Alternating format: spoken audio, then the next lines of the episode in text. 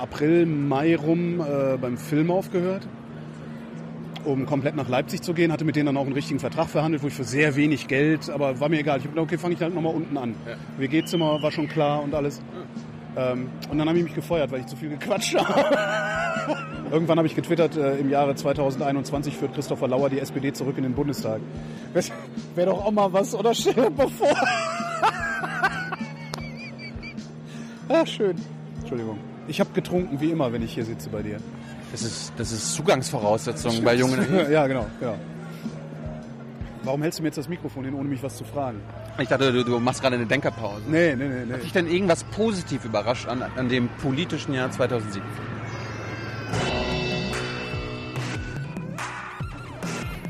So, eine neue Folge Junge Naiv. Wir sind auf dem 34C3 in Hamburg. Leipzig. Warum ist das in Leipzig? Ne? Äh, weil das CCH, das Kongresscenter in Hamburg, äh, umgebaut wird. Also was, kaum hältst du mir diesen Puschel vor die Nase, fängt mir wieder die Nase an zu jucken, wie jedes Jahr. Ich, was ist da drin? äh, allergische Katzenhaare. genau. Äh, das, das CCH wird umgebaut, das Kongresscenter. Hast du da was kaputt gemacht? Nö, ich, die entkernen das einfach und ich, ich weiß gar nicht genau, was sie machen, aber das Gerücht sagt, sie würden es verkleinern. Das war doch schon so klein. Naja, es war schon größer als das meiste, was es so gibt hier in Deutschland. Also zumindest an, an ja, Kon- Kongresszentren mit kurzen Wegen, was wir hier in Leipzig ja jetzt nicht so haben. Liebe Hörer, hier sind Thilo. Und Tyler, Jung und Naiv gibt es ja nur durch eure Unterstützung. hier gibt's keine Werbung, höchstens für uns selbst. Aber wie ihr uns unterstützen könnt, Oder sogar Produzenten werdet. erfahrt ihr in der Podcast-Beschreibung. Zum Beispiel per PayPal oder Überweisung. Und jetzt geht's weiter. Wie gefällt dir denn Leipzig? Äh, Leipzig selbst oder das äh, CCL hier? Beides. Beides. Leipzig, äh, in Leipzig habe ich meine Radiokarriere angefangen. Äh, und ich mag Leipzig sehr. Also ich kenne Leipzig noch von Ende der 90er und äh, bin immer wieder gerne hier. Also das wäre so die zweite Wahl. Wenn ich aus Berlin wegziehen würde, würde ich vermutlich nach Leipzig ziehen, weil ich das ganz geil finde hier. Erklär uns mal, wie, wie hat das hier angefangen, deine Radiokarriere? Ich habe, äh, ich habe, oh Gott, ich bin nach Berlin gezogen, äh, Ende der 90er irgendwann und äh, hatte einen Freund aus Darmstadt, der auf eine Party in Leipzig eingeladen wurde und sagte, ja komm doch auch, dann treffen wir uns wenigstens mal. Und da bin ich hingefahren, habe mich volllaufen lassen und habe da eine kennengelernt, die damals bei einem Sender gearbeitet hat, der hieß Energy Sachsen, den gibt's immer noch. Ähm, und die habe ich halt vollgeschwallt im Suff. Das war Radio, total klasse, was ich auch immer schon mal machen. Und die meinte dann wirklich, ja, komm doch mal vorbei und stell dich mal meinem Chef vor. Der hat ein Radiogesicht. Genau. Und dann hat die mich ihrem Chef vorgestellt. Dann habe ich dem halt verkauft, dass er, also solche Sender wie Energy, also diese ganzen privaten, da läuft ja haupt, nachts läuft ja ein Computer, läuft ein Automat, spielt Musik ab und sowas. Ähm, und zudem habe ich halt gesagt, äh, ja, wie wär's denn, wenn ich immer Freitag auf Samstagnacht und Samstag auf Sonntagnacht, weil damals hatte ich noch einen anderen Beruf, Montag bis Freitag. Was hast du denn gemacht? Äh, ich war erster Aufnahmeleiter beim Fernsehen, also äh, so Fernsehserie machen. Hinter Gittern habe ich gemacht. Nein. Ja, ja, hinter Gittern der Frauenknast. Ja. Ähm, und bin dann mal freitags nach dem Dreh nach Leipzig gefahren, habe dann von Freitagnacht auf Samstag äh, und, äh, und, Samstag auf Sonntag Radio moderiert und habe dem halt gesagt, ja, dann bist du der einzige Sender in Leipzig, der einen Menschen da stehen hat. Ich hatte halt überhaupt keine Ahnung, was ich da mache und ich konnte das auch nicht. Aber der Typ fand das halt okay, zumal ich damals 10 Mark brutto die Stunde verdient habe. Ja, war halt so ein bisschen Hobby. War das in den 90ern?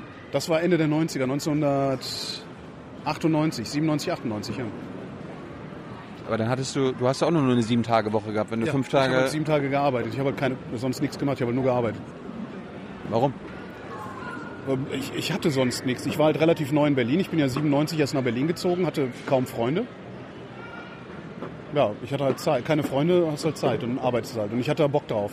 Und das ging ja auch nicht so lange. Ich habe dann, war ja, krieg ich das noch zusammen, irgendwie im, im April, Mai rum äh, beim Film aufgehört, um komplett nach Leipzig zu gehen. Hatte mit denen dann auch einen richtigen Vertrag verhandelt, wo ich für sehr wenig Geld, aber war mir egal. Ich habe gedacht, okay, fange ich halt nochmal unten an. Ja. WG-Zimmer war schon klar und alles. Ähm, und dann habe ich mich gefeuert, weil ich zu viel gequatscht habe. Ich wollte gerade sagen, wa- wa- was, was eine Talksendung, so Blue Moon mäßig? Nee, nee, nee, nee, nee, das war DJ richtig. Ja, so DJ. Also halt Nacht, Nachtprogramm irgendwie die Platten gespielt, die da auch tagsüber laufen. Und dann hat es in so einem Sendelaufplan dann immer so Eintragungen, wo stand Wort 10 Sekunden. Und das ging halt nicht. Das geht halt nicht, Wort 10 Bei dir Sekunden. Ja, bei mir anscheinend nicht. Und ich habe dann nachts mit Leuten telefoniert und allen möglichen Scheiß gemacht.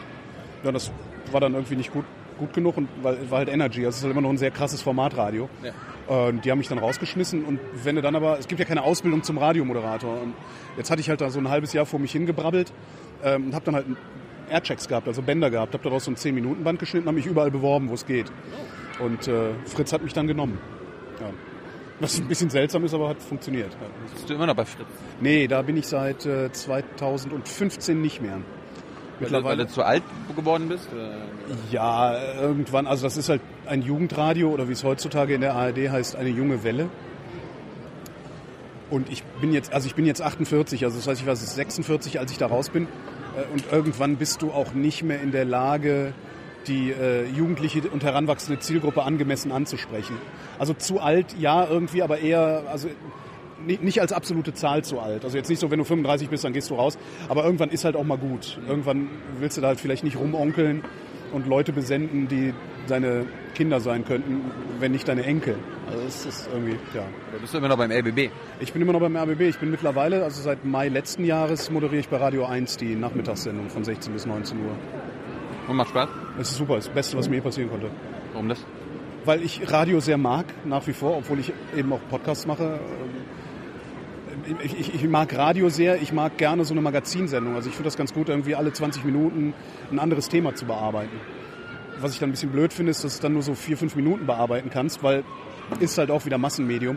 Da kannst du halt nicht mal ein Interview so lange machen, bis es fertig ist, so wie die Kollegen von Detektor FM, die ich da sehr beneide. Ne, Wenn, wenn die zwölf Minuten Interview machen, dann gab es halt auch zwölf Minuten lang was zu erzählen. Und äh, wir müssen dann halt gucken, dass wir nach viereinhalb Minuten fertig sind, weil die Leute schalten tatsächlich ab. Das kann man messen.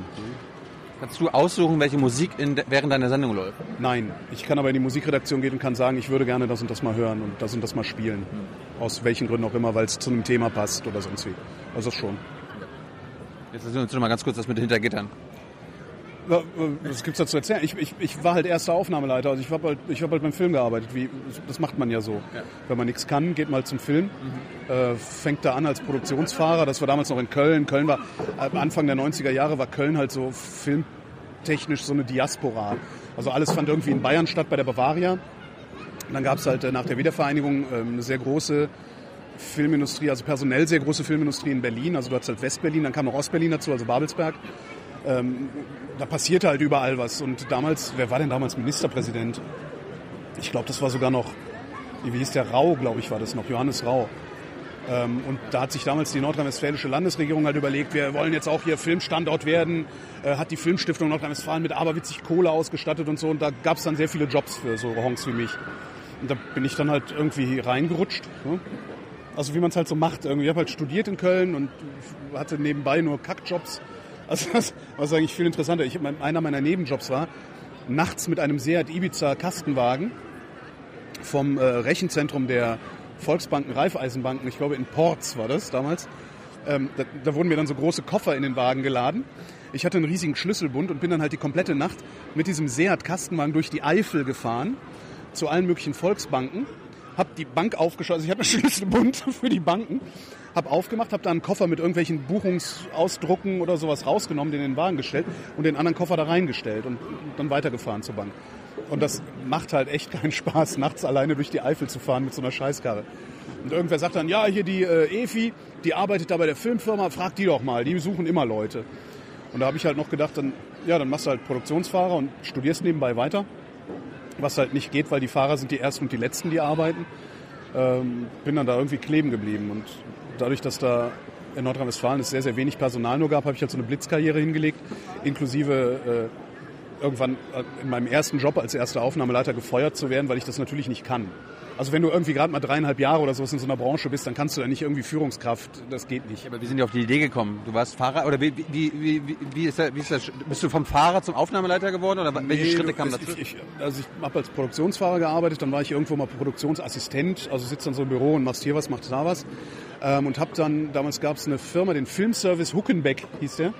Ähm, der hat halt so Filmvorbereitung gemacht, also Drehplanerstellung, Motivsuche, ähm, auch Motivvorbereitung diesen ganzen Krempel. Äh, bei dem bin ich ein Jahr lang in die Lehre gegangen sozusagen, habe dann ein Praktikum gemacht, hatte damals auch ein Stipendium von der Filmstiftung Nordrhein-Westfalen und bin da dann rausgerutscht, habe dann wieder irgendwie eine Assistentenstelle gemacht war dann äh, eine Zeit lang bei Endemol und habe da, ähm, mein Gott, Äh, das war so eine nee, Krankenhausserie, Fiction. Ich habe nur Fiction gemacht, also eine Show habe ich nicht gemacht. Äh, Dr. Frank. Nee, Casualty hieß das. Sollte damals das deutsche Emergency Room werden, ist dann zwei Jahre im Giftschrank geblieben und irgendwann im Nachtprogramm versendet worden, weil es nicht gut genug war. Und da habe ich halt irgendwie Drehpläne gesteckt und was man so macht und ja, irgendwann rutschst du dann halt da so rein, dass du dich erster Aufnahmeleiter nennst. Äh, und als solcher habe ich mich dann beworben. Bei Endemol bin ich dann damals auch gefeuert worden.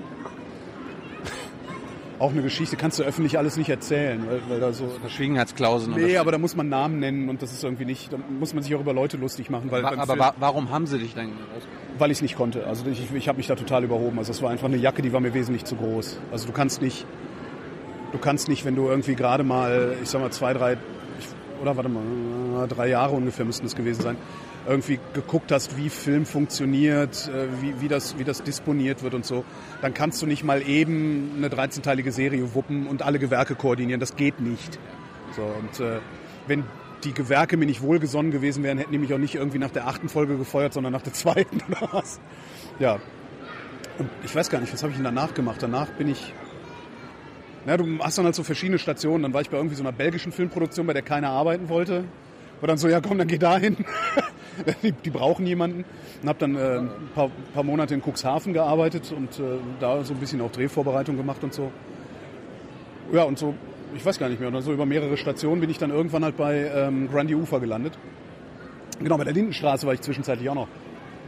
Ähm, Wow. ja, Auch wieder Aufnahme? ja genau, Aufnahmeleitung. Ähm, Da konntest du es irgendwann. da, da konnte ich es dann, da ist es aber auch nicht so kompliziert, weil die Lindenstraße ist sehr ähm, gut eingespielte Produktionsabläufe hat und auch ein extrem gut eingespieltes Team. Also du, du hättest wahrscheinlich, hätte ich da auch drei Wochen gar nicht kommen müssen und die hätten es trotzdem gewuppt gekriegt. Äh, das war dann auch nochmal eine gute Schule und von da aus habe ich mich dann nach Berlin beworben, um äh, hinter Gittern zu machen, die ersten, ich glaube, 50 Folgen oder sowas. War, war meine Lieblingsserie damals mit meiner Mutter. Wir haben, wir haben immer, das lief immer montags, 21.15 Uhr. Weiß ich noch, da war ich so 10 oder 11, das war ja Mitte der 90er oder so weiter. Ja, ich, 97 haben wir angefangen, ja. Äh, So spät echt. ja. Aber das habe ich mit meiner Mutter mal geguckt. Das war, das war Tradition, jeden Montag. War ganz witzig. Der Knast, den wir da äh, zum Teil gebaut haben dafür, ähm, war das alte Militär, also ein altes Kasernengelände in Spandau. Und gegenüber äh, hat Rudolf Hess gesessen. Also nicht mehr als wir da waren, da war dann schon ein Mediamarkt da. Äh, haben sie halt, als er gestorben ist, haben sie halt den ganz schnell abgerissen, Mediamarkt hingebaut. Das war aber ganz schön. Also hast du so einen alten Backsteinbau gehabt, äh, in dem du dich austoben konntest. So, so Knastmauern eingebaut und, und Fenster vergittert und sowas. Nun ja, Nun ja, letztes, letztes Jahr, erinnere mich noch, da, da warst du so, ah, ach, Wahlen, ach, scheiße. was malen? Was? Wa Wahlen. Wahlen, ach Bundes ja. Bundestagswahlen. ja, wer hätte das gedacht? Ne? Ja. Und da war, da, da war dann so, ja du, du meintest so, ich brauche gar keinen Wahlkampf. Ich weiß eh schon, was ich wähle. Echt? Ja. Hattest du, Ich habe tatsächlich das gewählt, was ich damals gedacht habe, dass ich wählen würde. Obwohl ich zwischenzeitlich gedacht habe, nee, ich wähle was anderes, aber ich sage jetzt nicht was, aber ja. Aber tatsächlich hat sich im, im, im Laufe dieses Jahres 2017 da nicht viel geändert an meiner, an meiner politischen Einstellung. Und das, ja, also meine Zweitstimme war klar. Anfang des Jahres schon, die ist es dann auch geworden. Meine Erststimme, da habe ich ein bisschen geschwankt und habe da dann auch eher strategisch gewählt, was ja immer ein bisschen blöd ist. Weil erstens ist strategisch wählen blöd, zweitens hat es nicht geklappt. Ja. wer, wer, wo, wo ist dein Wahlbezirk gewesen? Äh, Tempelhof, Berlin-Tempelhof. Ein CDUler, glaube ich, gewonnen. Da hat ein CDUler gewonnen und die einzig realistische Chance, den CDUler zu verhindern, ist gewesen, die SPDlerin zu wählen. Hat nicht geklappt. War das zweite Mal, dass ich so strategisch wählen musste. Das erste Mal war das äh, im Wahlkreis in Frankfurt-Eckenheim, wo, äh, äh, wie heißt sie denn, diese... diese Erika Steinbach? Erika Steinbach, genau, der Wahlkreis von Erika Steinbach. Da habe ich SPD gewählt, weil auch da, wenn jemand Erika Steinbach hätte verhindern können, dann eine SPD-Wahl in dem Wahlkreis. Hat nicht funktioniert. Leider nicht. Jetzt ist sie bei der AfD, oder? Nee, ist sie nicht. Ist sie, ist sie übergegangen? Über Sie wirbt für die AfD, Ja, aber will, ja. will nicht mehr Mitglied sein. Ja. Dafür ist es zu, scha zu schade. Oder so. Ja. Oder sie will gebeten werden. Genau, der, der Ruf muss, muss äh, sie, sie ereilen. Das glaube ich wirklich. Also, dass irgendwann, ja, du kommst zu uns und dann bist du auch stellvertretende Bundesvorsitzender oder so. Ja. Aber das werden die nicht machen, die haben ja schon so einen Alten da sitzen. Aber der könnte ja irgendwann wegstellen. Hast du, das, das, das, hast du auch das Gefühl, dass immer, wenn, wenn, wenn, wenn der, also Gauland, wenn er in Talkshows sitzt, der sackt dann ja immer so langsam, sackt er immer so ein bisschen weiter in sich zusammen. Und ich warte eigentlich immer darauf, dass er dann irgendwann die Augen zumacht und einschläft. Äh, Hast du das auch? Also ich denke mal so, der, der, ist so ein bisschen wie so Opa, der im, der im Ohrensessel einschläft. Hast, hast du, es war das erste Interview, was ich mit äh, jemandem geführt habe, der mich nicht angeguckt hat. Hast du das gesehen? Nee, Der hat die ganze Zeit, kann das nicht. also, nimm du mal ja, das Mikro. ja, Und du, du bist ich Ja. und ich bin Gauland. ja. Was hast du denn eigentlich dabei gedacht, dass du äh, so nach rechts außen gedriftet bist? Äh, Tweetsacko. Ja, die ganze Zeit, die ganze Zeit so geguckt. Habe ich noch nie erlebt. Er hat, glaube ich, eine Sekunde irgendwann mal, als ich irgendwen zitiert habe. Ich habe auch deine Frage gestellt zum Beispiel, ne? Also falls Stimmt. du dich erinnerst. Wie war die nochmal? Also ich weiß nur, dass ich eine geschickt hatte. Ich, ich erinnere auf mich die nicht hat er auch nicht ordentlich geantwortet. Nee, Den nee. Ausschnitt habe ich gesehen. Ja. Nee, nee. Aber der, Kann, der, kann er dir denn in die Augen gucken, wenn du normal mit ihm sprichst? Oder auch, war das jetzt nur die Kamerasituation oder kann er das überhaupt nicht? also bei mir nicht. Ja, das Unrechtsbewusstsein, was da äh, zu, zutage tritt. Ich lese mir das auch. Aber das ist, das ist bei Talkshows teilweise auch nicht anders. Er, er guckt nicht so wie andere zu Moderatoren, sondern immer nur, ja, das wollt ihr eigentlich. Ja, komischer Typ. Das sind alles komische Typen. Ja. Findest du, Seltsame Wahl. find, findest, findest du es denn vielleicht auch gut, dass Menschen, die rechtsgesinnt sind in Deutschland, jetzt wenigstens Repräsentanten im Parlament haben? Damit sie vielleicht nicht mehr Flüchtlingsheime anzünden, sondern sagen, ah, die AfD macht das schon im Bundestag. Also gibt es Vorteile dadurch, dass die AfD jetzt im Bundestag sitzt? Äh, nein, Nein. ich denke nicht. Also ich fände es gut, wenn die rechten Repräsentanten im Deutschen Bundestag hätten. Aber ich bezweifle, dass die AfD die Repräsentanz der Rechten im Deutschen Bundestag ist. Ähm, und mit Rechte meine ich jetzt nicht, nicht die, diejenigen, die da, die da Flüchtlingsheime anzünden und sowas. Ich glaube, die lassen sich in, einem, in, einem, in so einem Parlament gar nicht äh, wirklich repräsentieren. Ähm, also ich kaufe der AfD das Rechtsein nicht wirklich ab. Also das sind, das sind Schlechtmenschen, ähm, das sind, äh, die sind menschenverachtend, also das, all, all das. Aber ich glaube nicht, dass die prinzipiell recht sind. Ich glaube, das sind Opportunisten. Ähm, der CSU kaufe ich eher ab, dass sie eine rechte Partei ist. Also wenn es sowas wie eine bundesweite CSU gäbe, da, da würde ich sagen, okay, das ist cool. Ja, das, das ist Petri, cool, das will Petri jetzt machen. ja, aber der kaufe ich halt auch nicht ab, weil die Petri ist die größte Opportunistin unter all den Opportunisten. Also die, die macht halt einfach nur das, was, was, ihr, ja, was der Opportunist halt macht, was ihm möglichst viel äh, Stimmen dann in dem Fall bringt. Ähm, ja, ich, ich fände ich fänd's, ich fänd's gut, wenn, die, wenn, wenn tatsächlich die Rechtskonservativen, also die wirklich Rechtskonservativen, die Frau gehört an den Herd, was weiß ich, was es da alles gibt, wenn die repräsentiert werden, weil äh, ich halte das zwar für Schwachsinn, ich glaube, ich kann sogar auch äh, schlüssig begründen, warum das nicht nur meine Meinung ist, sondern warum das Schwachsinn ist bilde ich mir ein, bilden die sich aber auch ein. Von daher ist es äh, wahrscheinlich, dass, dass ich genauso recht habe wie die auch. Ähm, mit denen muss man sich streiten. Man muss sich mit den Leuten streiten, die der Meinung sind, dass die Frau hinter den Her- Herd gehört. Aber ich glaube nicht, dass die AfD das ist. Da- Das ist einfach ein Sammelbecken von Rassisten, das ist ein Sammelbecken von, von Rechtsextremisten, ähm, die da eine ganz große Augenwischerei betreiben und letztendlich die Stimmen der Rechtskonservativen vielleicht gerade noch abfischen, aber für diese Leute gar nichts tun. Das ist so nur ein Gefühl. Ich kann das nicht mal begründen. Die, die, die meisten Mitglieder von denen kommen ja aus der CDU und der FDP. Ja, weil sie da nichts geworden sind. Oder deren Politik falsch lief oder so. Ja, es ist vielleicht auch immer so ein bisschen die Frage, wie du versuchst, deine rechtskonservative Haltung zu verkaufen. Also ob du das, ob du das aggressiv destruktiv machst, was ich in der AfD sehe. Also ich sehe da nur Destruktion. Also ich habe nicht das Gefühl, dass da irgendetwas an, an, an, ja, an konstruktiver Arbeit passiert oder an konstruktivem Denken passiert. Ähm, ich glaube, man kann, die Frau gehört hinter den Herd, um bei der Metapher zu bleiben, auch konstruktiv verkaufen. Und ich glaube, das gelingt der CSU gelegentlich recht gut. Weil der, der, der Trick, den die CSU macht, ist, die CSU poltert rum, die will die Frau unter den Herd stellen, aber die CSU gibt halt auch das meiste Geld für Flüchtlinge aus. Das darf man nie vergessen. Und das ist was, was die AfD nie könnte. Sie mögen mich eines Besseren belehren, dann irgendwann. Also ich bin ja auch immer sehr vorschnell mit meinen Urteilen, aber ich glaube, also ich glaube nicht, dass es gut ist, dass die AfD im Deutschen Bundestag ist, weil das ist verschenktes Geld, verschenkte Zeit, verschenkte Aufmerksamkeit. Glaubst du nicht, dass sie dadurch sich auch vielleicht entzaubern? Und Nein. Nein. Warum nicht? Nee, glaube ich nicht. Also das haben wir bei Trump gedacht, ne? Warum, warum sollte das bei der AfD jetzt passieren? Also was sicherlich passiert ist, dass sie ein bisschen, ein bisschen eingehegt werden, äh, dass, die, dass die Presse vielleicht auch nicht mehr über jedes dämliche Stöckchen springt, das die hinhalten. Aber du musst dir nur mal anschauen, wie die AfD in den Landtagen arbeitet. Da passiert ja nichts. Also die arbeiten in den Ausschüssen so gut wie nicht mit. Die arbeiten, um wieder den Begriff zu benutzen, die arbeiten nicht konstruktiv nach innen, in, in die Parlamente hinein, sondern was die AfD in den Landtagen macht, ist destruktiv wirken und zwar mit einer möglichst großen Außenwirkung. Also die bespielen letztendlich ihre Filterblase und sagen der Filterblase, hier guck mal, wir zeigen es diesen etablierten Altparteien, äh, die treiben wir vor uns her, die führen wir vor.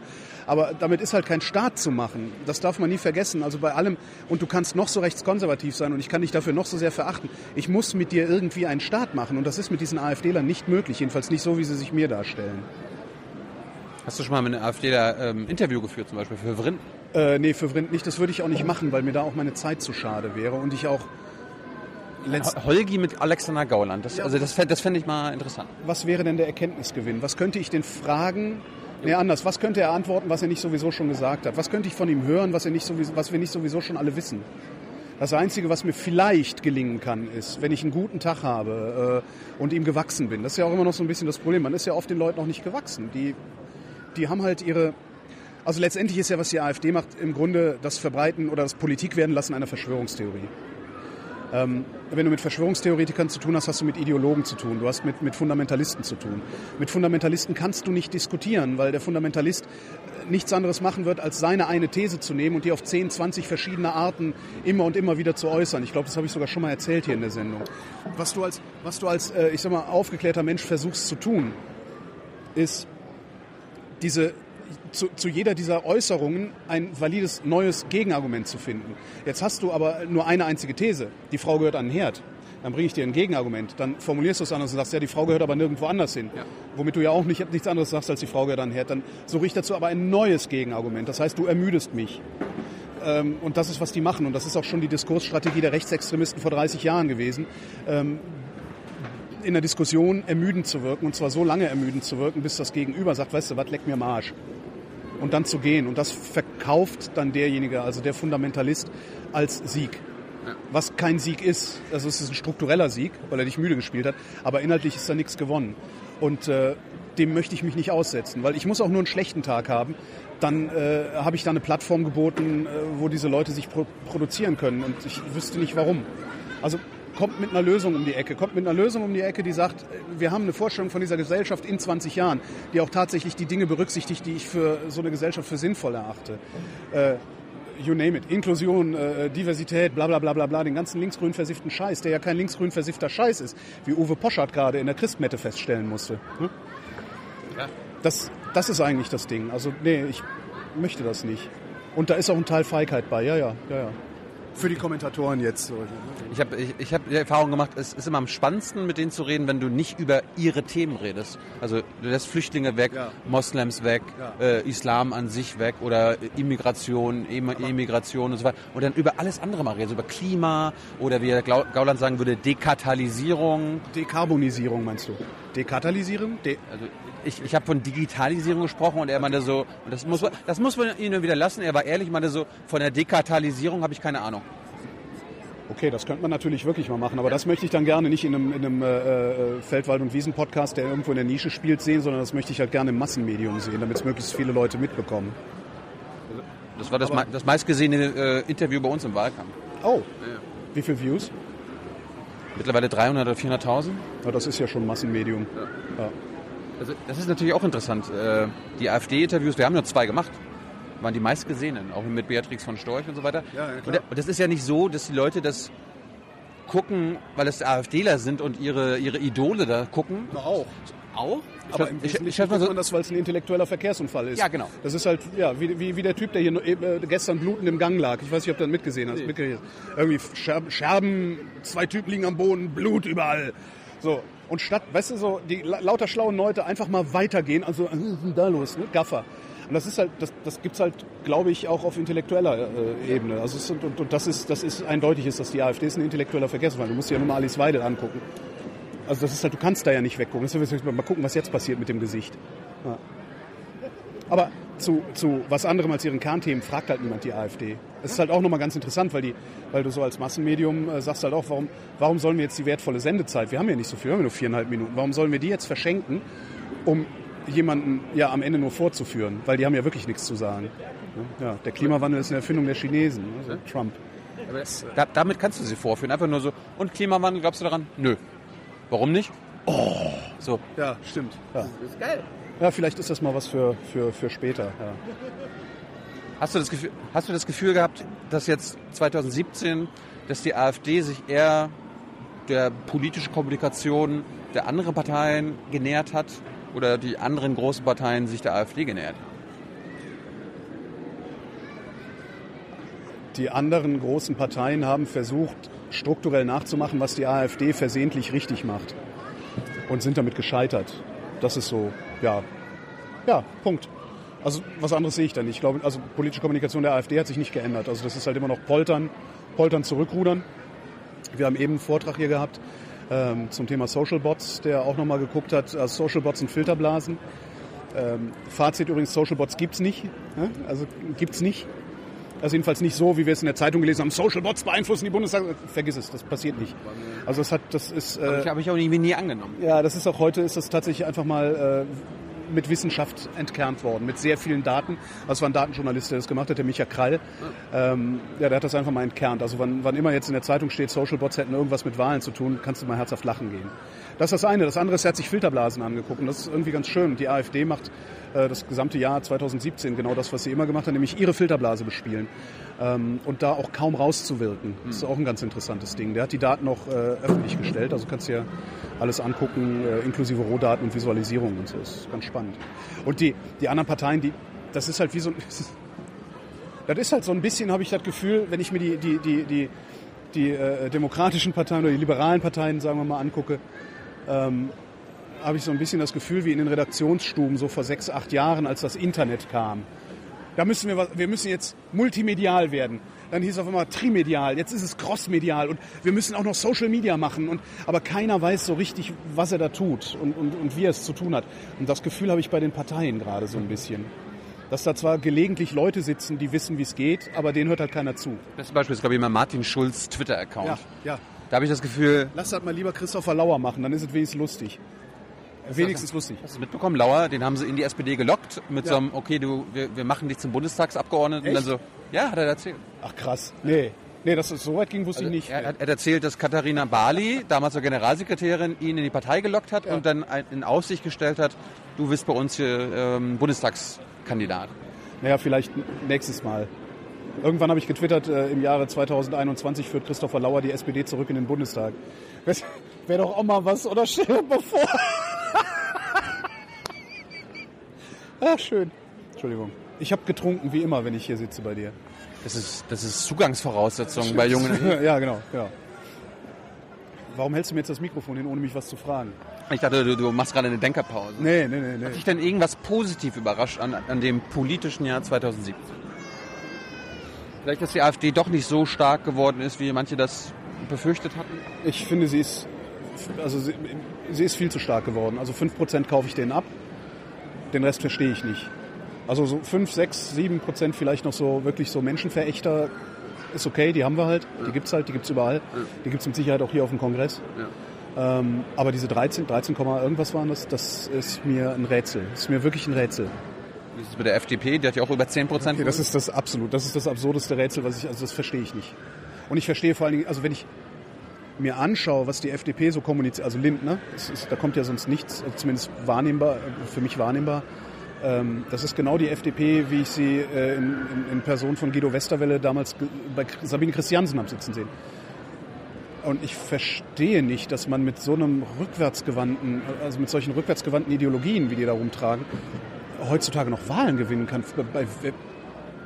Da ist wahrscheinlich auch sehr viel Hoffnung dabei gewesen. Also dass, dass vielleicht viele Leute gedacht haben, okay, vielleicht ist die FDP jetzt tatsächlich eine liberale Partei geworden. Aber äh, das ist, nee. Nee, was ich ganz, ganz spaßig finde an der ganzen Sache ist, dass es ja trotzdem ganz gut funktioniert. Ne? Also wir haben jetzt keine Bundesregierung, also das ist alles irgendwie geschäftsführend. Hans-Christian Ströbel hat gestern erzählt, naja, er ist ja nicht mal mehr Bundestagsabgeordneter, aber sitzt noch im parlamentarischen Kontrollgremium und darf die Geheimdienste kontrollieren. Stimmt. Das ist Privatmann. so, wo du auch denkst, ja, funktioniert doch ganz gut. Also es funktioniert halt trotzdem. Und ich könnte mir vorstellen, dass es auch weiterhin trotzdem funktionieren kann.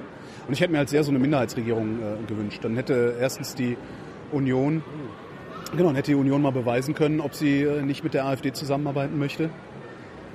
Und es wäre halt spannend geworden. Also Kann ja immer noch kommen. Also, nee, die ja- machen dann Neuwahlen. Ich glaube, dass sie dann Neuwahlen machen. Ich glaube, den Mut haben die nicht. Aber Da würde doch im Prinzip dasselbe rauskommen. Also im Großen und Ganzen. Das ist halt die Frage. Ja. Das ist wirklich die Frage. Also wenn- es zwei- 2018 Neuwahlen gäbe, würdest du genau dasselbe wählen wie jetzt 2017? Nein. Oh. Warum? Ja, weil es ja eh nichts genutzt hat. nee.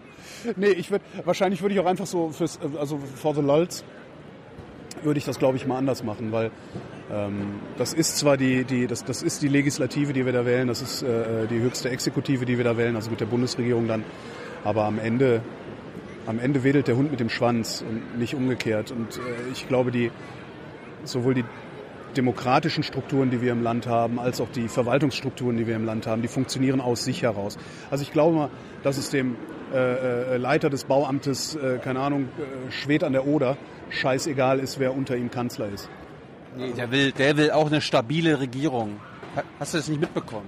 Wir brauchen eine stabile Regierung. Ja, klar brauchen wir eine stabile Regierung, weil das natürlich, das, das und das klingt jetzt viel harscher, als ich es meine. Da ist auch sehr viel Folklore natürlich dabei. Ne? Das, hier, das, das war jetzt wieder Weihnachts, Weihnachten mit dem Bundespräsidenten. Ich weiß nicht, ob du es gesehen hast im zweiten, wo ich dann auch da saß und dachte, es hat nichts, aber auch gar nichts mit meinem Leben zu tun, was da passiert. Das ist alles eine, das ist halt im Grunde eine Folklore, die da passiert. Ähm, aber gleichzeitig ist es halt eine sehr wichtige Folklore, weil die Institutionen unseres Staates, die sind für sich genommen, also in, im Zusammenspiel miteinander, sind die halt doch wichtig. Also es ist wichtig, dass wir einen Bundestag haben. Es ist wichtig, dass Gesetze so gemacht werden, wie sie gemacht werden. Es ist wichtig, dass wir Länderparlament haben, dass wir Föderalismus haben und so. Man könnte natürlich auch sagen, ja komm, wir setzen jetzt einfach einen König hin und die, Sache ist geritzt. Aber das ist es Königin, halt nicht. bitte, ja, Pardon, Angela. Pardon, ja, ja. Ähm, aber das ist es halt nicht. Ne? Und, und klar brauchen wir eine stabile Regierung, vor allen Dingen auch oder und auch für die Folklore, weil es einfach auch ein gutes Gefühl gibt zu wissen, da ist jemand. Ja, ihre Ersparnisse sind sicher. Wer soll das sonst sagen? Wer soll das vor allen Dingen sonst glaubhaft vermitteln? Das Problem bei der Minderheitsregierung, was ich so ein bisschen hätte, wäre, dann hätte die Union alle Ministerämter. Stell dir das mal vor. Das ist doch super. Dann muss der Dobrindt dran. Ich schon wieder. Ja, ja, mein Gott. Das, das Problem, glaube ich, da ist, oder überhaupt bei, bei Ministern ist ja, dass, dass die Stimmung wäre dann halt ein bisschen komisch. Also Minister machen ja keine Politik. Also die sind ja für Stimmungen verantwortlich. Das ist ja auch so ein, so ein Trugschluss, wie ich finde. So einer, einer meiner Lieblingsbegriffe, wofür mich sogar schon einer, ein Hörer meiner Podcasts gescholten hat, ist das Wort vulgär. Ich habe selten, selten so, so oft das Gefühl gehabt, dass Menschen die Welt nur noch vulgär betrachten wie 2017. So der Minister, Weißt du, so in, in, in Österreich war das doch jetzt irgendwie. Da ist jetzt so ein Minister, der endlich mal jemand, der, der, den Beruf auch hat. Endlich ein Jurist, der Justizminister wird. Ja, leck mich. Was, was soll das? Also der, der, der, der macht doch keine Gesetze und kann das umso besser, weil er Justizminister ist. Wir erinnern uns doch alle an hier, wie hieß er, äh, den Arzt, Rösler. Hat das irgendwas genutzt, dass Rösler Arzt und Gesundheitsminister? Das nutzt doch nichts. Der ist dafür da, um irgendwie ein Gesicht zu sein, ein bisschen Winkeauges, hat dann vielleicht so ein bisschen Richtlinienkompetenz oder sowas, aber am Ende ist er dazu da auszutesten, also sich nicht vor die Kamera zu stellen und ähm, im Grunde verklausuliert zu fragen, ob die Idee von Politik oder die Idee vom nächsten Gesetz, ob die bei der Bevölkerung ankommt oder nicht. Das ist ja das, was die machen. So, und dann macht's halt der Dobrindt und dann geht's halt in die Hose. Das wissen die anderen, die da sitzen, aber auch und dann lassen die ihm das halt nicht durchgehen. Ist doch eigentlich viel schlimmer, wenn der Dobrindt in einer Koalition, in einer festen Koalition irgendwie was zu sagen hat oder Minister ist, weil dann kriegt er nämlich durchgesetzt, was die vorher verhandelt haben, egal ob das geht oder nicht. Jetzt haben wir neben dem neuen Bundestag auch einen neuen Bundespräsidenten bekommen. Ja. Wie findest du, dass wir jetzt einen Bundespräsidenten haben, der für Folter verantwortlich Murat Konas meinst du, ne? Der, der Satz lautete, äh, er hat Murat Konas in Guantanamo verrotten lassen. Ich finde das problematisch, aber mein Blick, und da sind wir wieder, mein Blick auf diese ganze Geschichte ist zu vulgär. Ich habe mich nicht tief genug eingelesen, ja, wirklich nicht, ich habe mich nicht tief genug eingelesen in das Ding, um beurteilen zu können, ob der Mann nicht vielleicht so handeln musste, wie er gehandelt hat. Ich kann es nicht beurteilen. Er hat ja auch ein paar Jahre später gesagt, er würde immer wieder so handeln. Das ist ein bisschen das Problem. Was ich nicht verstehe, ist, dass er nicht einfach sagen kann, vermutlich würde ich immer wieder so handeln, es tut mir trotzdem leid. Genau. Ich bitte Sie um Verzeihung. Aber hast Also, du jemals einen Politiker sagen hören, ich bitte Sie um Verzeihung? Äh, Justin Trudeau, Macron, die fangen, das ist, das ist übrigens das Neue, jetzt auch Sebastian Kurz so. Ja, ohne Scheiß. Ja. Dieses, es tut mir leid. Also dieses Neue. Müsste dann halt vielleicht auch glaubwürdig sein und nicht einfach nur auch wieder so ein, ja, das Etablieren einer neuen Folklore durch äh, sehr junge, sehr smarte, ich, ich weiß es nicht. Ich habe da, ich, ich bin vielleicht zu alt, ich bin 48 Jahre alt und denke mir, sag mal, ihr Jungspunde, ihr wollt mich regieren, also ihr habt doch, ihr müsst aber noch mal ein bisschen auf die Weide, ne? Ja. Es ist vielleicht, vielleicht werde ich komisch so mit den Jahren. Ich, ja. Sebastian Kurz ist 31 und Bundeskanzler Das ist Österreichs unfassbar. Das ist, das ist unfassbar. und äh, koaliert mit der FPÖ, also der österreichischen Das AfD. Rechts-Rechts-Regierung. Ja, es ist irre. Ich verstehe das auch nicht. Also ich, ich, ich kenne viele Österreicher, ich war oft in Österreich und ich verstehe das nicht. Ich verstehe, wo, wo holen die diese Stimmen her? Also wo holen die diese Unterstützung her für dieses Rechtsauslegen? Und ich, ich weigere mich zu glauben, dass es einfach nur dieses Flüchtlingsding ist. Das so irgendwie die, die 17. Iteration von Ausländer raus. Das kann doch wirklich nicht sein. Nicht im 21. Jahrhundert. Also wir alle müssten es doch besser wissen. Also selbst der, selbst der Denkfaulste müsste es doch mittlerweile irgendwie begriffen haben, dass, äh, dass wir irgendwie miteinander leben müssen und nicht gegeneinander. Und das sind halt diese rechten Parteien und vor allen Dingen die rechtsextremen Parteien, das sind halt Parteien, deren Politik ist, die basiert darauf, dass wir gegeneinander existieren. Das ist doch Wahnsinn. Also, ja, ne, verstehe nicht. Und 31, entschuldige, das, nee. Zu alt, ne? Ja, nee, das, also, ich hatte schon Probleme, als mein Chef 15 Jahre jünger war als ich. Und da dachte mir, okay, du hast ein Volontariat gemacht, habe ich nicht. Glaubst du, dass wir nochmal vier Jahre Merkel haben? Ja. Ja, Ja? ja, ja, müssen wir ja. Alleine schon um diesen Kohlrekord zu knacken. Ich, also nicht mehr. Ey, mal ernsthaft. Das, natürlich, das ist irgendwie nervtötend. Die lullt uns alle ein und so. Aber geht's uns so schlecht? Also uns beiden sowieso nicht. Aber geht's uns insgesamt so schlecht, dass wir uns das nicht nochmal leisten könnten? Möchtest du ja jetzt irgendwie nochmal so einen Schröder-Charakter haben? Der nochmal irgendwie einmal mit dem eisernen Besen durchkehrt, einen Mehrwertsteuerkompromiss macht? Ja, wo zwischen 0 und 1 Prozent hinterher plus 3 Prozent rauskommen, äh, nochmal noch mal irgendjemanden, der meint, er müsse jetzt hier so sehr aufräumen und alles so sehr umbauen und umstrukturieren, dass wir nochmal so, so, so, äh, ja, so eine Disruption wie, wie die Agenda 2010 bekommen. Das, ich weiß gar nicht, ob ich das will.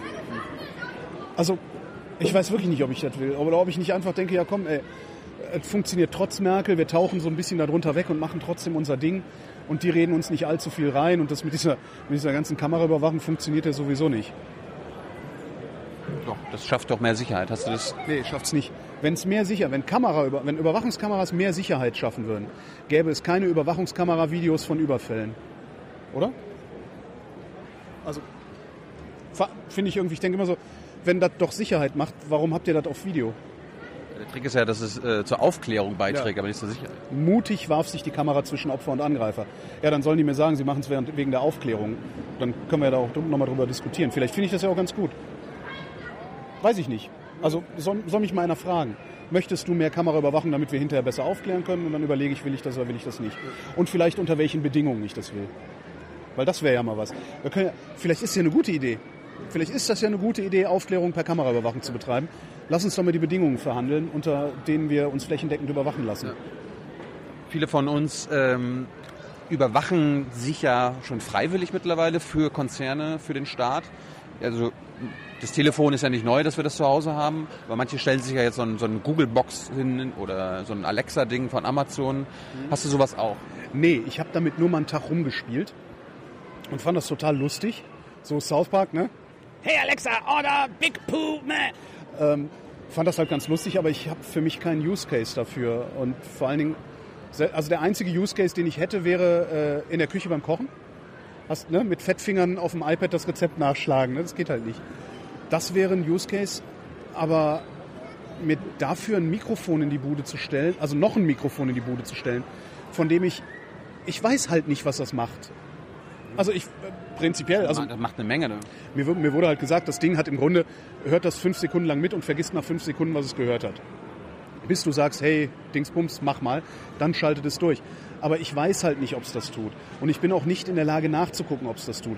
Ich kenne mit Sicherheit ein paar Leute, die das könnten, aber ich möchte jetzt auch nicht jedes Mal, wenn ich so ein blödsinniges, so, ein- so ein Convenience-Shit haben will, äh, äh, zu jemandem rennen und sagen, könntest du mir bitte mal mein Internet-Device auf Shit irgendwie äh, auseinandernehmen und mir sagen, ob das gut ist oder schlecht. Das ist mir alles irgendwie, nee. Also der, der, der Komfortgewinn, den ich dadurch hätte, der ist so gering, dass ich überhaupt keine Lust habe, mir den ganzen Aufwand zu machen, auch die ganzen schlaflosen Nächte, weil das Ding vielleicht gerade zuhört. Nee. Die behaupten ja immer, äh, Alexa kann mir meinen, meinen Kühlschrank füllen. Ja, Da frage ich mich immer, wie, wie, wie schafft es Alexa dann quasi, selbst wenn sie es bestellen könnte, was ich haben will, die Tür aufzumachen und den Kühlschrank zu befüllen? Ja, das kann man ja mit so Greifarmen. Da gibt's dann sicherlich irgendwie noch so, ein- so ein Add-on oder sowas, wo du irgendwie noch so einen Arm hast, die ohrfeigt dich dann auch, wenn du nachts nochmal rangehst. Darauf warte ich noch. Ja, nee, aber das ist ja, nee. Ich wüsste nicht, was ich damit soll. Hast du irgendwelche anderen Überwachungstools bei dir zu Hause? Äh, ich habe ein Smartphone in der Tasche. Und ich habe eine, äh, so eine, so eine äh, WLAN-Steckdose von AVM, diese Fritzbox-Leute, wo ich dann irgendwann erst später rausgefunden habe, dass da ein Mikrofon drin ist. Weil du, ja, genau. Was? Ja, das steht auf der Packung, aber da guckst du halt nicht so drauf, ne? sondern ist halt eine Steckdose, steckst du ein, also Fritzbox, tralala, Aber wozu, wozu eine, eine äh, um, um Klatschschalter oder sowas zu machen, also um, um per Geräusch zu schalten, was jetzt gar keine schlechte Idee ist. Aber auch da, äh, sie liegt meistens neben der Steckdose, weil ich mir denke, äh, irgendwie, ich weiß halt nicht, was es macht. Und die Frage ist wirklich, äh, äh, ist das nicht eh alles Quatsch, weil ich sowieso die ganze Zeit mein Smartphone am Mann habe, da weiß ich halt auch nicht, was es macht. Du bist, du bist auch dadurch viel fauler. Also ich will, ich will ja gar nicht fauler werden. Ich möchte nicht, ich, ich äh, boykottiere zum Beispiel diese ganzen Lieferservice, dass ich mir bei Rewe oder Aldi oder wo immer man irgendwelche Sachen kauft, sich das alles nach Hause bringen kann. Du hast keine Kinder, Das stimmt. da ist das praktisch. Ich will mich bewegen. Ja. Ich muss, will mich bewegen müssen. Mit meinem Rucksack da irgendwo hinlaufen. Hast du schon mal bei diesen ganzen Deliveroo und so bestellt? Das ist was, was sich mir absolut nicht erschließt. Also eine, so weißt du, eine labbrige Pizza oder so, die kannst du ja bringen lassen. Aber gutes Essen, gutes Essen in so eine Warmhaltebox und dann von irgendeinem Fahrradkurier durch die Gegend, damit du dann aus gutem Essen mittelmäßiges Essen gemacht kriegst und dafür noch mehr zahlst, als wärst du ins Restaurant gegangen. Hab ich, ich verstehe halt Aber nicht. dafür bist du zu Hause geblieben. Du Ja. musst dich nicht bewegen. Jetzt mache ich nicht den Eindruck, als würde ich mich viel bewegen. Aber zum Essen doch. Also das, ja. Nee, habe ich auch noch nie bestellt. Verstehe ich nicht. Und letztes Thema vielleicht Vielleicht noch. so ein Office-Ding, ne? Ich weiß es nicht. Ja. Wie hast du das erste Jahr unter äh, US-Imperator Trump erlebt? Hast es, du hast es ja überlebt. Hättest du es gedacht, dass du es überlebst? Ich, ich hätte, ich hätte gar, ich habe gar nichts gedacht. Ähm, es ist eigentlich, es ist ja auch wieder so ein intellektueller Verkehrsunfall. Ne? Äh, ich war einer von denen, die tatsächlich gesagt haben, naja, gucken wir mal, lass man erst mal machen, ne? das wird schon, der wird schon irgendwie. Ähm, ist, was, jetzt, wo du so fragst, fällt mir auf, dass ich nicht das Gefühl habe, dass es ein Jahr war, sondern länger. Also der, es, es, es gibt ja jeden Tag irgendeinen Fuck-up, den der Typ veranstaltet. Das kommt mir vor, als wäre es länger. Und gleichzeitig merke ich immer wieder, dass es mich eigentlich gar nicht so sehr interessiert, weil Hat nichts mit deinem Leben zu tun? es hat wenig mit meinem Leben zu tun. Also was der da macht, äh, auch an Ausfällen und an, an Pseudopolitik, weil es wird ja aus nichts, was der macht, Politik, doch glaubt es mit den Steuern, das hat er jetzt irgendwie durchgekriegt, ne? Klar. Ähm, das hat so wenig Auswirkungen auf, auf mein Leben. Es hat so wenig Auswirkungen, zumindest in in meiner Wahrnehmung, so wenig Auswirkungen auf, auf, auf ja, deutsche Innenpolitik, sag ich mal. Und deutsche Innenpolitik ist halt nun mal das, worunter ich am ehesten zu leiden habe oder womit ich am ehesten konfrontiert bin. Das heißt, ich betrachte auch Donald Trump ja eigentlich fasziniert. Also das ist halt auch einer von diesen Spinnern, die da im Internet unterwegs sind. Das ist eher so die Wahrnehmung, die ich habe, dass der auch noch US-Präsident ist. Je länger ich drüber rede, desto mehr fällt mir auf, dass ich überhaupt nicht, ich glaube, ich habe noch gar nicht verinnerlicht, dass der US-Präsident ist. Also das ist, Obama's gone, baby. ja.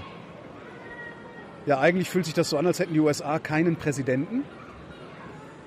Und irgendein Verrückter würde halt einfach den ganzen Tag twittern. Das ist, als wären das zwei so getrennte, getrennte Sphären. Das ist eine interessante Wahrnehmung.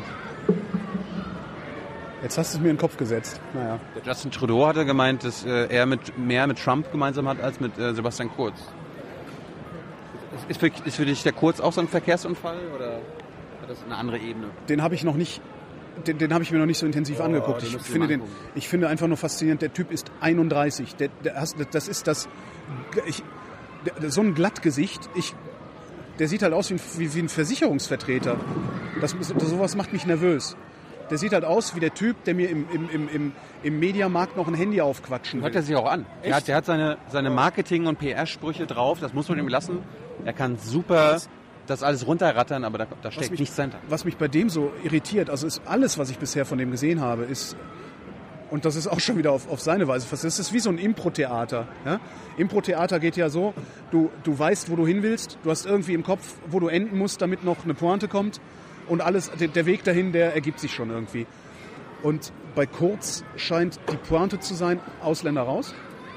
Und alles, worüber er spricht, bürstet der im Verlauf des Gesprächs dahin, dass es die Ausländer waren. Das finde ich faszinierend. Und das mit 31 ist auch nicht schlecht. Hätte ich nicht gekonnt in dem Alter. Ey, 31. Nee. Macron ist gerade 40 geworden. Wie, wie, wie, bist du da? Ja, da bin ich eher dabei. Ich guck natürlich, also ich, ich schließe da natürlich auch immer von mir auf andere. Also wenn ich mir überlege, wie ich mit 31 drauf war, ich, also mir hätte man nicht die Verantwortung für so ein Land überlassen sollen. Mit 40, ja. Was hat der Holger Klein mit 31 mit Deutschland gemacht als Bundeskanzler? Wie warst du damals? War das deine, deine Hintergitternzeit? Ja, ich überlasse mal gerade rechnen. Nee, da war ich schon mal im Radio. Also, da wäre wahrscheinlich der Kryptokommunismus aus mir rausgebrochen und äh, dann hättet ihr jetzt den Salat mit eurem Privateigentum. Oder? Warte, ich, wa- warte mal, ich muss wirklich mal überlegen. 31. 17 Jahre, ja? Ja. 2001, 2000, Also ich überlege gerade, ich habe ja, man macht ja auch so Wandlungen durch. Glücklicherweise, man ändert sich ja und man, man, man ändert ja auch seine Haltung und seine, seine Überzeugung über, über die Zeit. Ähm, mit 31, also es gab so eine Phase, da war ich extrem, da, da, da war ich wirklich kryptokommunistisch so unterwegs irgendwie. Und es gab auch eine Phase, da war ich extrem neoliberal unterwegs. Könnte auch sein, dass ihr mich mitten im Neoliberalismus erwischt hättet. Echt? Du warst neoliberal? Ähm, Also ich, ja, so, in mein, so, so, so in, in meinen Überzeugungen. Ne? So streng dich an, dann wird auch was aus dir. Also das war tatsächlich, sowas habe ich auch mal gehabt, phasenweise, ja. Das hatte ich auch mal. Ähm, aber was hatte, gib, gib uns mal zwei politische Maßnahmen, die du mit 31 als Holger Klein, Bundeskanzler von Deutschland, durchgesetzt jetzt, ich müsste jetzt wissen, ob es neoliberal gewesen wäre oder nicht. Ähm, hast. Du kannst ja eine kryptokommunistische Maßnahme machen und eine neoliberale. Gott, da muss ich jetzt aber lange nachdenken.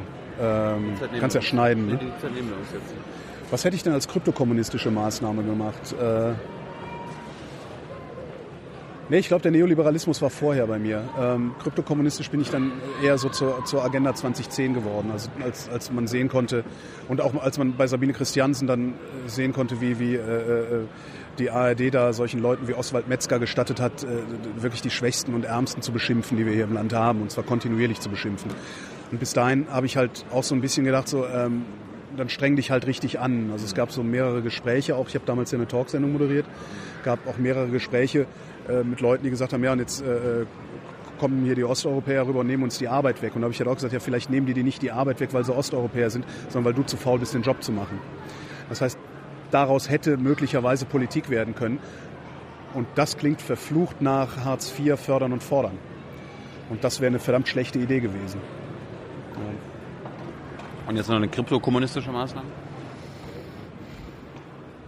Naja, das, das war dann hinten raus, also ne, so, so Grundeinkommen für alle? Oder? Äh, nee, Geld abschaffen? Äh, Geld abschaffen. Nein, nein, nee, das ist ja das ist zu viel. Also so kommunistisch auch nicht. Ähm, wahrscheinlich wäre ich äh, damals sogar schon an die Wohnungspolitik rangegangen und ähm, hätte geguckt, also hätte ich, hätte ich die totale Macht, ich hätte Grundbesitz abgeschafft. Ich halte Grundbesitz auch heute noch, obwohl ich selber Grundbesitzer bin, für, äh, für vollkommen absurd. Wie, wie kann ich denn als endlicher Mensch rechtfertigen, dass mir ein, zumindest aus meinem endlichen Maßstab heraus, unendlicher, Bes- äh, also dass mir als endlicher Mensch unendlicher Besitz an einem unendlichen Stück Land zufällt, auf welche Weise auch immer. Das erscheint mir nicht plausibel. Das hätte ich wahrscheinlich getan und das würde ich auch heute noch machen, wenn ich die absolute Macht hätte. Da würde ich einfach mal, da müssten dann halt die ganzen, die Vermieter müssten dann halt mal gucken, wo sie bleiben. Ich, hab's, ich, ich argumentiere gegen mich selbst, ich vermiete auch eine Wohnung. Das ist doch sympathisch, dass du auch gegen dich selbst argumentieren kannst. Äh, ja, Wegen vielleicht deiner eigenen... Vielleicht Eigen macht das glaubwürdiger. Vielleicht ist es aber auch einfach, weil ich weiß, dass es nie so kommen wird, äh, kann ich mein Maul schön weit aufreißen. ne? Das, das kann auch gut sein. Aber tatsächlich dieses Grundbesitzding, das kann man anders regeln und ich finde, das sollte man anders regeln. Also der Grundbesitz sollte äh, in, in den Händen der, wie auch immer, gro wie groß auch immer gearteten Kommune, Gemeinschaft bleiben, äh, die das dann allenfalls verpachtet an denjenigen, der da sein Haus draufbauen will. Irgendwie sowas hätte ich wahrscheinlich getan. Weil da scheint mir eine Wurzel allen Übels zu liegen. Gibt's noch andere Wurzeln?